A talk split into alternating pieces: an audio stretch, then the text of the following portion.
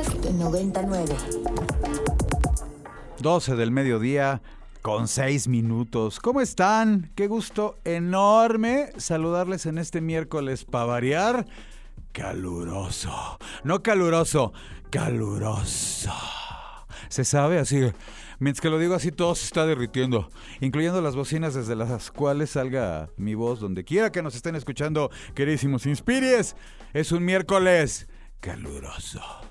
Pero aquí estamos felices de la vida transmitiendo para todos ustedes desde acá del campus Santa Fe, la cabinita central de Ibero. Yo soy Eduardo Limón y como cada miércoles tengo a mi cargo conducirlos a través de los libros y la literatura por en medio de esta nave que se llama Inspiria. Acabamos de escuchar con Astra música de la programación de Ibero. Perdón, acabamos de escuchar con Me Too una rola que se llama Astra, perdón. Rola extraída directamente de la programación de Ibero. Los colombianos de Me Too que no es el Me Too en el que en principio estaríamos pensando, no se trata de dos eh, integrantes, hombres, y el nombre de la banda es Me Too, como mito, pero en lenguaje santero, Me Too. Bueno, pues ahí están, con Astra, los Me Too. Oigan, ¿de dónde nos escuchan? ¿Cómo les va en este miércoles en el que de veras todo está reventando en temperatura y se avisora que los próximos, híjole, ayer estaban diciendo 15 días va a estar el calorón. Me acompaña aquí en cabina, aquí en la cabinita central desde el campus Santa Fe, mi queridísima Vampi. ¿Cómo estás, mi Vampi? Bien, saludándome así del... Mi Vampi querida, muchísimas gracias en los controles. El punto es ese, que todavía se avecinan 15 días más de calorón y qué nos queda más allá de resignarnos, bueno, pues escuchar esta, esta clase de músicas tan candentes, tan bonitas tan sincrónicas y tan, no sé, acompañantes de este tipo de temperatura.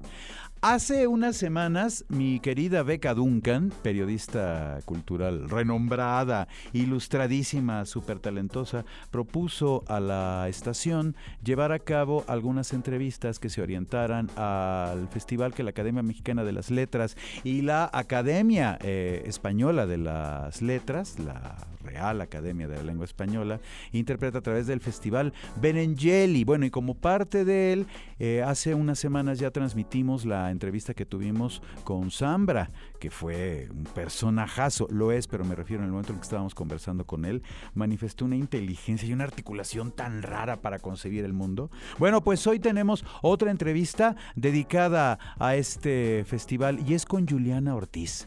Juliana Ortiz es poeta, novelista, narradora ecuatoriana interesantísima. Y bueno, pues sin más preámbulo, aquí tenemos la entrevista, vamos a escucharla y ahorita regresamos, no se vayan, seguimos y esto sigue siendo Inspiria. Hola, bienvenidos. Estamos aquí en una entrevista especial para el Instituto Cervantes, para el Festival Benengeli 2023, el cual se lleva a cabo en los cinco continentes, un festival dedicado a la literatura. Me da mucho gusto estar aquí con ustedes y eh, pues acompañada de mi queridísimo Eduardo Limón. ¿Cómo estás? ¿Qué tal, mi querida Beca? Muy contento, muy contento de estar aquí contigo. Y hoy eh, pues nos toca platicar con Juliana Ortiz, eh, escritora ecuatoriana. Juliana, muchas gracias por estar aquí con nosotros. No, muchas gracias a ustedes. De verdad es para mí un, placer enorme poder conversar con ustedes y ser parte también del festival. Oye, bueno, y en el marco del festival, como decíamos, eh, pues esto es un festival que organiza el Instituto Cervantes. Y yo te preguntaría desde Ecuador, desde Latinoamérica, ¿Sigue siendo relevante Cervantes hoy en día? ¿Qué nos puedes decir sobre, sobre esto? Una pregunta bastante comprometedora, pienso. Pero creo que, bueno, yo estudié literatura en una universidad de artes, digamos, esta, esta carrera tenía como un, enfoque más creativo, ¿no? Más que docente. Em, y para nosotros sí era bastante relevante poder estudiar el Quijote, ¿no? Además, pues tuve como la oportunidad de tener pues, un profesor que tenía pues, muchas herramientas en torno a, al Quijote. Yo recuerdo esa, esa materia, esa clase, esa, esa, ese momento de estudio del Quijote como un momento muy placentero, eh, realmente. Disfruté muchísimo, me reí un montón, aprendí un montón también. Y eh, para mí pues sí tuvo bastante relevancia en su momento. Creo que como escritoras uno va como tejiendo un mapa de, intereses, ¿no? Tal vez, no sé si el Quijote esté directamente vinculado a mi mapa de intereses personales, pero sí es muy relevante dentro de mi, de mi vida académica, por decirlo de esa forma. Bien, eh, es interesante porque en esa perspectiva, exacto, quizás no estuviera tan conectado a tu obra en el sentido, uh, qué decir propiamente como de entonar, ¿no? Con una obra o tener más interés por unas que por otras.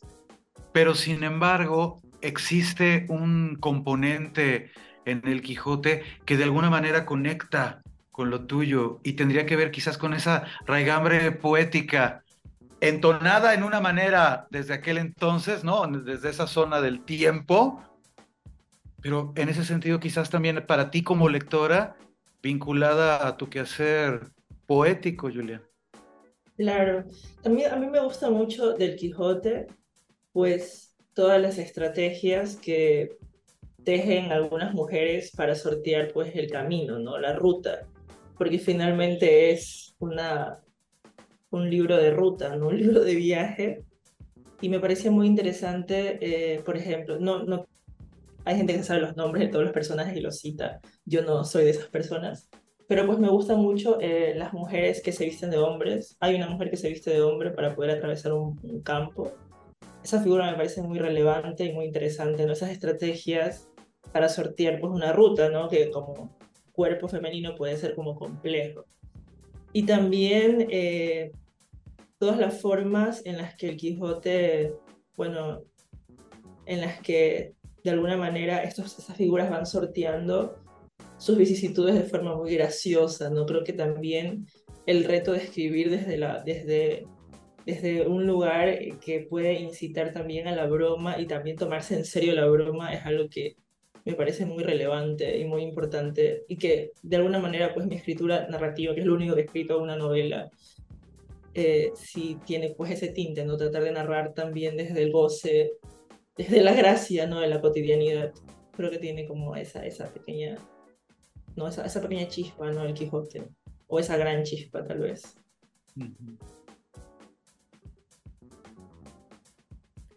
Fíjate, Lalo, que me resulta muy interesante que de, eh, tanto Zambra como ahora Juliana hablan del goce cuando hablan de, de, la literatura, ¿no? Y, y, y cómo ambos lo vincularon también a Cervantes, eso me parece muy interesante. Es que nos puedes decir también como del goce de la escritura, del goce de la lectura, eh, de esa parte del, del disfrute y el, el amor por los libros. Sí, bueno, yo realmente mi, mi vínculo con lo literario es amatorio, absolutamente amatorio, eh, erótico también. Eh, creo que también por eso eh, cuando hablo de libros que me gustan demasiado, me cuesta ser como, no sé, académica, ponerme seria, tomar una postura un poco más formal, porque realmente me quedo bastante como en el griterío, ¿no? un poco en la celebración de, de las cosas que me gustan, en el entusiasmo. Soy una persona muy entusiasta y a veces eso es un poco no sé, extraño tal vez en los espacios literarios un poco más académicos. Eh, sin embargo, para mí la literatura que yo más he gozado dentro de esas lecturas también está el Quijote, está muy atravesada por el goce y por la ruta, ¿no? Por eh, los movimientos, ya sean en las ciudades o en los campos, algún tipo de transitar. Eh, me gusta también mucho la, la, literatura que trabaja los tránsitos acuáticos. Yo soy insular, bueno, soy de un archipiélago y eso me, me hace pensar mucho en la ruta acuática, ¿no? no solamente en la ruta acuática del mar, sino también en esos ríos, esos afluentes que tienen salida al mar y de qué manera esas rutas marcan muchos ritmos y muchas poéticas en Latinoamérica, ¿no? Pues, pienso, por ejemplo, en toda la música, yo, a mí me interesa mucho también la música, eh, yo creo que también soy muy atravesada por esa parte, no solamente por la literatura, y la música popular, digamos, la salsa, el son, eh, muchas canciones populares del día a día, la cumbia, tienen atravesados pues el goce y estos tránsitos fluviales, ¿no? Como estos tránsitos que tienen que ver también con la marea y con el agua, la presencia del agua. Y sí, yo creo que el goce es lo que me hace también ir un poco hacia adentro cuando pienso en una lectura que me atraviesa y que hace que, pues, que transforma mi vida o mi cuerpo, eh, porque pues se me hace muy difícil ser, eh, pensar una obra desde un lugar que no sea el eros, ¿no? Y a veces eso puede ser un poco complicado. Es interesante lo que nos planteas porque efectivamente, como estaba señalando Beca, hay un vínculo en su viaje lector en tanto a lo que tiene que ver con la forma en la que sitúan su lectura del Quijote, a Cervantes y al goce, al disfrute como un elemento fundamental para, la, para esta actividad. Pienso, y me gustaría saber tu opinión, Juliana, en esto que en algún punto García Márquez o José Manuel Fajardo, que era quien lo refería hace poco en una entrevista, decía, leer no para enriquecerte, crecer, elevar tu estatura moral, la forma en la que concibes la vida y reflexionas sobre los conceptos, dicen, para que los libros te ocurran. No nada más leer para que la cosa sea. No, no, que el libro te ocurra. Y entiendo en este entusiasmo que nos estabas compartiendo tan exacto, poco dado en el medio literario, pero que entiendo que en tu caso es como muy importante, un poco eso, convertir la lectura en algo mucho más profundo, mucho más orgánico. Claro, algo que yo pienso que la literatura también indisciplina, ¿no? Pienso, por ejemplo, en la posibilidad de la gente que empieza a escribir poesía o a escribir alguna cosa o a leer poesía y empieza a tener como un cambio físico, un cambio como unas otras intenciones a la hora de atravesar eh, el espacio público, ¿no? Mm. Eh, pienso, no sé, en estas lecturas que te hacen dar ganas de bailar o de ir a un lugar.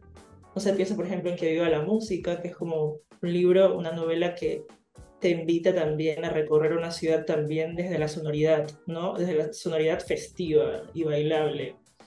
Y claro, de alguna manera para mí, porque a veces cuando uno va a espacios literarios un poco más escolásticos, eh, pareciera que la gente que lee es gente muy disciplinada y del buen hacer. Eh, Eso es. Y a veces yo creo que a veces es un poco, hay una presión un poco compleja a la hora de marcar a un escritor dentro de ese lugar, ¿no? Porque yo creo que la lectura también indisciplina y la lectura también invita, pues, a desterritorializarte, ¿no? A, a no sé, a buscar otra ruta. Hay un, texto que no recuerdo el nombre de Lucía Berlín, en el que una, un personaje dice, me regalaron un diario y en el diario escribí, hoy fui a la escuela, comí y dormí. Entonces se dio cuenta que no estaba haciendo nada este personaje y empezó a hacer cosas locas, ¿no? A escapar de la casa, como a vivir de alguna manera un adolescente como para poder tener que escribir en ese diario. Me parece muy lindo porque creo yo que también la literatura puede invitarte a eso, ¿no? A, a romper un poco con las, los, los límites, a llevarte también al límite, eh, a, enloquecerte un poquito también, me parece. Eso es una opinión personal, claramente. Juliana, y, ahora entrando un poco más al tema eh, de este año en Benengeli, que es eh, la épica, pues también nos gustaría platicar contigo de esto, cómo ves el tema de la épica en la actualidad eh, y, en tu literatura en particular también, cómo, ves la épica pues también en la literatura latinoamericana en general. Yo creo que... Em, creo que mucha, mucha de la literatura latinoamericana ha tenido una mirada muy interesante hacia la épica, no pienso, no sé, al menos la literatura que, o, la poesía que a mí me ha atravesado muchísimo, está como muy atravesada por esta forma, pero evidentemente ya transformada en su contexto y en, sus, en lo que, digamos, en el interés que tiene cada escritor, cada autor. Yo voy a decir algo que puede ser que no sea tan literario, pero creo yo que la épica también está presente en el rap en Latinoamérica. Eh, pienso que las raperas, los raperos, los MCs, están, de alguna manera pareciera, eh, parece un poco gracioso, pero en realidad ellos están como guardando muchas cosas de lo literario que a veces los escritores y las escritoras estamos como dejando un poco de lado, ¿no? Pienso, por ejemplo, que cuando uno escribe un poema o está en un taller de poesía, eh, se corrigen un poco las cacofonías, tal vez la rima, la métrica ya no sea lo más importante, pero en el rap sí, ¿no? Y eso me parece muy interesante de pensar de qué manera pues los poetas urbanos, porque de alguna manera los MCs son poetas urbanos, eh, poetas del barrio también, están como cultivando también esa, ese sentir épico, ¿no? En la cotidianidad y están contando también las vicisitudes y los, los tránsitos de su urbe, las transformaciones que hacen las crisis y las formas en las que ellos, pues, eh, de alguna manera llevan la posta, porque los MCs sí tienen como esa, creo que los poetas que escribimos hemos abandonado un poco ese lugar, pero los MCs sí son la voz del barrio, ¿no? Entonces, sí son como la voz de ese pueblo, si cuentan la historia de un determinado espacio social, generalmente eh, vinculado a un espacio de marginalidad. Me parece interesante ¿no? mirar también hacia allá, ¿no? Eh, yo diría eso un poco. Me pones a pensar, Davis Guggenheim tiene un documental en el que en un momento los integrantes de YouTube aparecen escuchando una pieza que están componiendo y cuando oyen la pista todos están de pie con las manos entrelazadas en la parte de abajo. Dicen, verdaderamente para nosotros esto de lo musical entraña algo sagrado, algo que se construye incluso por encima de la literatura, que es, lo platicábamos en la mañana con, con Sambra, el recurso del lenguaje como un poder máximo, ahora sí que por encima de todas las especies, que nos permite algo mágico, pero eso, la música, ahora que estás mencionando todo esto súper entusiasmante de los MCs y del rap, y esta vocación casi que orgánica por la rima, ¿Qué piensas, Juliana, acerca de esto? A mí me, me llama mucho la atención porque pues a mí me gusta mucho la música y habitar espacios musicales, ¿no? Yo crecí en un barrio en Esmeraldas eh, donde la música nunca se apagaba, ¿no? Y también tenía tíos que se dedicaban pues a ser DJs de radio o también tuve un tío que tenía una disco móvil, esto que ya no existe, ¿no? Creo que en su momento tuvo un lugar muy importante en las comunidades festivas, en las fiestas, en los espacios de encuentro. Y para mí, eh, la música, la poesía, la literatura, eh, no las quiero separar. Sé claramente que pues, cuando uno estudia literatura, estas cosas tienen unas separaciones y unas distancias. Sin embargo, pues yo apoyada de mi propia investigación sobre filosofía del Caribe, y sobre diáspora africana en América Latina, eh, creo que no me interesa separar demasiado eh, estas, estos productos culturales. Me parece más bien enriquecedor como eh, contaminar mi práctica literaria de, del rap, de la música, de la música popular, de la fiesta. Yo pienso que la fiesta también es un espacio de conocimiento. Yo he aprendido mucho en espacios festivos también porque la fiesta eh, y los conciertos de hip hop o estas cosas que pasan en los barrios, a veces son las pocas cosas que tienen las personas de los barrios para encontrarse, ¿no? Y para pensar el lenguaje, la palabra, la sonoridad, la poética. Eh, y me parece que son riquísimos, ¿no? A mí me parece que hay una cosa eh, un poco sagrada, también ritualica a la hora de juntarse en un concierto y gritar. Nosotros en Ecuador estamos viviendo una crisis muy compleja, ¿no? Y de verdad estos espacios sí son espacios que te dan como un poco de ganas de vivir tal vez o de seguir como pensando la ciudad como una posibilidad habitable, que a veces pareciera que ya no se puede habitar Guayaquil específicamente, pero creo yo que estas sonoridades tangenciales que están por fuera de lo académico están haciendo mucho ¿no? por las personas que habitan esos márgenes y que pues se mueven ¿no? en la ciudad y hacen de la ciudad lo que es, ¿no? A pesar de que pues hay unos órdenes sociales que impiden que la ciudad tenga pues ese flujo orgánico, ellos insisten en esa, no sé, en esa vida de ciudad, en esa vida de barrio. Y, y me encanta. Eh, personalmente yo me alimento mucho de, de la música popular eh, y espero seguirlo haciendo. Pues, eh, Juliana, Eduardo, siento mucho tener que venir a decirles que ya se nos acabó el tiempo, eh, porque creo que estábamos justo, eh, pues, entrándole a temas muy interesantes, pero bueno, pues nos tenemos que despedir, lamentablemente. Bueno, sí, a veces sucede. Muchas gracias por el Juliana, ha sido un gustazo. Te agradecemos mucho estos minutos, ¿eh? Para 12 del mediodía con 26 minutos. Pues ahí está la conversación con Juliana Ortiz, la forma en la que cada autore habita la literatura y la manera en que traduce en la realidad a través de su obra. Se las recomendamos muchísimo. Y muchas gracias a mi querida Beca Duncan, que tuvo bien, bueno, pues co-conducir conmigo, co-entrevistar junto con su servidor, servidor de todos ustedes, a, a Juliana. Para más contenidos como este, descarga nuestra aplicación disponible para Android y iOS o visita ibero909.fm.